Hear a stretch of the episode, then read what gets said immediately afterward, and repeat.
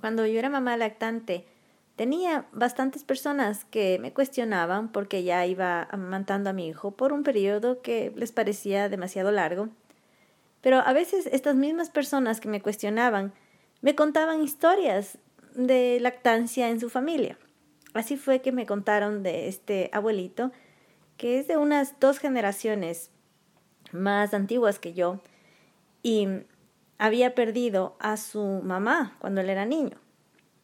Este niño era inconsolable y la vecina, que era una mamá lactante, sabiendo que este niño todavía amamantaba cuando perdió a su madre, se le ocurrió ofrecerles, tal vez el niño se va a calmar si yo le ofrezco el seno.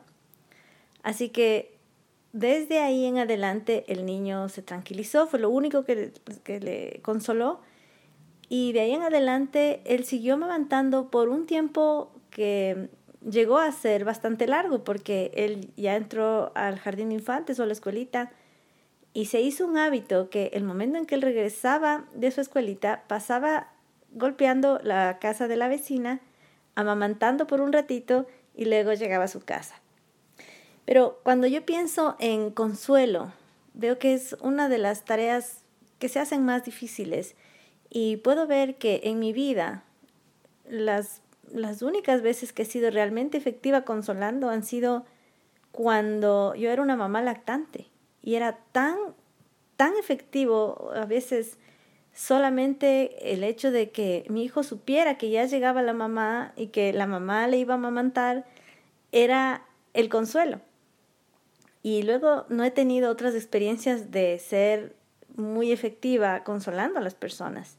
Por eso es que ahora que estaba yo pensando en cuál sería la palabra de consuelo para dar a las personas que están afectadas en los terremotos, en el terremoto de México y bueno, están también afectadas del terremoto anterior y ha habido catástrofes naturales este último tiempo en varias partes del mundo, pero también hay catástrofes internas en las personas, ¿no? Siempre hay gente sufriendo.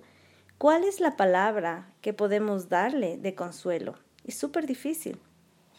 Y ahí me acordé de uno de los nombres de Dios. Más adelante te, te cuento cuál es este y qué tiene que ver con este, esta forma de consuelo que yo conocí cuando fui madre lactante.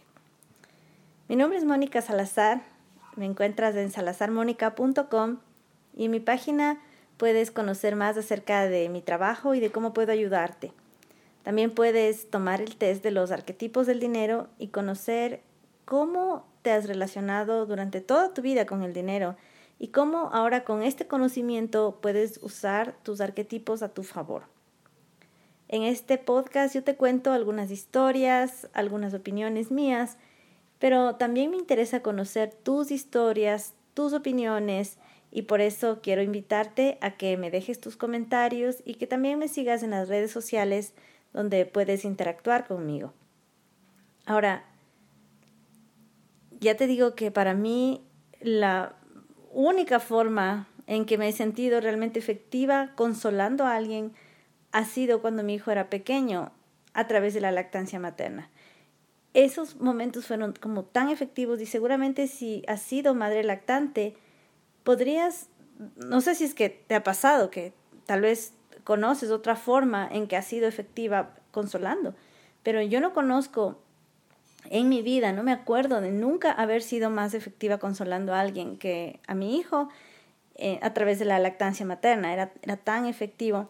Y por eso me acordé de este nombre de Dios. El Dios de la Biblia se presenta con varios nombres para darse a conocer, dar a conocer su naturaleza.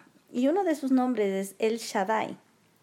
El Shaddai significa el todo suficiente. Pero ¿de dónde viene esto? La, palabra Shad significa pecho materno. O sea, viene de, tiene este origen, ¿no? y yo lo puedo entender por haber sido madre lactante, en que cuando mi hijo era pequeñito y tenía solamente lactancia materna, ni aún en, en el calor, yo vivía en Tokio en el verano, ni aún en ese tremendo calor de Tokio eh, necesitaba agua, porque la leche materna era, era suficiente para cubrir sus necesidades tanto de bebida, como de alimentación, como de, de hidratación, ¿no? Y también las necesidades emocionales. Y entonces, a través de esta experiencia, puedo entender mejor la, eh, la descripción que, que, se hace a través de este nombre de Dios, ¿no? El Shaddai, el todo suficiente, en donde cuando estás a su lado encuentras todo lo que necesitas, todo lo que necesitas. Así que mi oración es que las personas puedan acercarse a El Shaddai, a este Dios de la Biblia, en el que encontramos todo lo que necesitamos, este Dios todo suficiente, y que puedan experimentar ese consuelo perfecto. Eso es lo que yo deseo para las personas que están pasando por situaciones difíciles y ya sea por una catástrofe natural o por cualquier sufrimiento que tengan en su vida. Y por eso mi recomendación de hoy es eh, invitarte a las reuniones de oración de los lunes. Tú entras a salazarmónica.com barra oración y ahí totalmente gratis puedes suscribirte a las reuniones. Unos minutos antes vas a recibir el, un mensaje con un enlace para ahí le das clic y entras a la reunión de oración en donde vamos a, leer una parte de la escritura y luego oramos según esa parte de la escritura. Y esto lo que hace es que vayamos conociendo más la opinión de Dios.